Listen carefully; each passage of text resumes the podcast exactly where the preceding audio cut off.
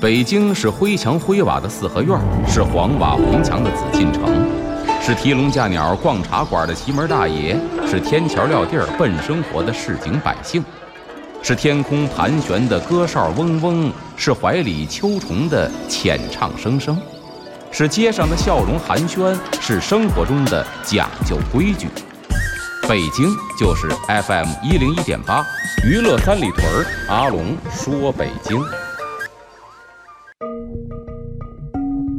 据传说，北海的白塔镇海眼；据传说，北京曾是八臂哪吒城；据传说，北新桥的水井锁蛟龙；据传说，高粱赶水把命送；据传说，故宫的角楼是鲁班修。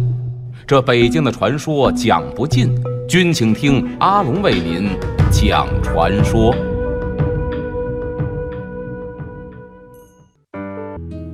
欢迎回来，这里是娱乐三里屯之阿龙说北京，我是王小宁。大家好，我是阿龙。下边呢，咱说这个司啊，叫做行屋司。行屋司这行乌呢，指的什么呢？指的是淫屋啊。说这个司淫就是淫秽的淫啊啊，淫屋。说这个司职能呢，就是惩治那些个奸污妇女或者呢有这些个不轨行为的这些个罪犯。嗯，目的呢，就是劝导世人呢，要去除淫念，去除邪念啊。不要被这个所束缚，不要被这个所迷惑，是这么一个司。因为相传呢，这个司的神是谁呢？春秋时候的范蠡。这范蠡了范蠡很有名啊。范蠡呢，他有几重身份啊？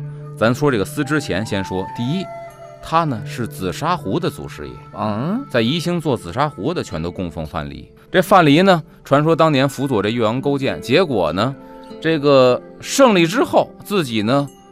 这功德圆满了，人家知道啊，功成名退，啊，功成身退，因为他也是有一个什么呢，先见之明，就他觉得岳阳勾践我辅佐他可以说这个人是一个可以共患难的人，但绝对不是一个可以啊共享福的人，所以呢，咱到这一步啊，差不多就撤吧，因为以后呢再跟着他会后患无穷。撤了之后干嘛去了呢？就等于是云游四方，结果到了一个地方，就开始发明用这个紫砂泥做东西。结果呢，成了当地紫砂壶制作工艺或者紫砂制作工艺的祖师爷哦，就是范蠡，这是第一重身份。第二重身份呢，说这个范蠡啊，还是一个财神爷。嗯，哎，说这范蠡呢，十九年中三掷千金，这是古文里边对他的记载。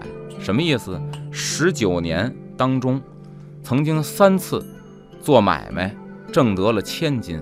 哇，就是金是金子呀。是一千两金子呀，还是千金金子呀？不知道，反正十九年三回成为大富豪。那说这个难吗？难。财神爷不光是挣钱，而且呢，财神爷跟守财奴不一样。守财奴啊是财的奴隶，财神爷呢是财富的支配者。这范蠡我一说他这事儿，估计很多人觉得太潇洒了。十九年三掷千金，什么意思？挣钱挣挣挣挣。挣了第一个千金，然后干嘛呀？挥霍出去。所谓挥霍，不是自己，是什么呀？周济那些个穷人，花的一分不剩，从头再来，挣到第二个千金。嗯，再接济穷人，花的一分不剩，从头再来，挣到第三个千金。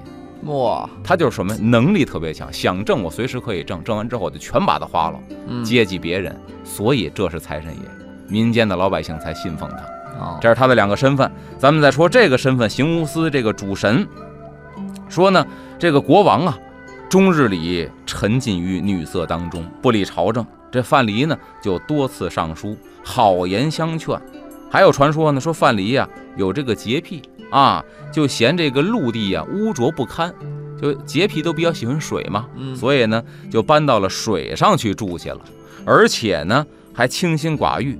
虽然呢娶了一个媳妇儿，但是一辈子没有孩子，嗯，所以别人就传说，因为他清心寡欲，娶媳妇儿完全是当摆设，嗯，那么死了之后呢，人们认为啊，这范蠡洁身自好，就奉他为神了，专门呢去监察那些个奸淫纵欲之事啊，败坏这个社会风气之事，都由他来监管，他就成了这个司的神了。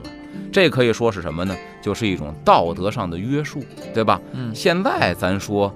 你这个如果说，这个婚前没有法律约束的情况下，你怎么搞，那都是道德败坏，对吧？你算不上是违法乱纪，但你看古人不一样，这个东西即便是合法，它违背了公众良俗，这都是不允许的。这体现了古人的这样一个思想。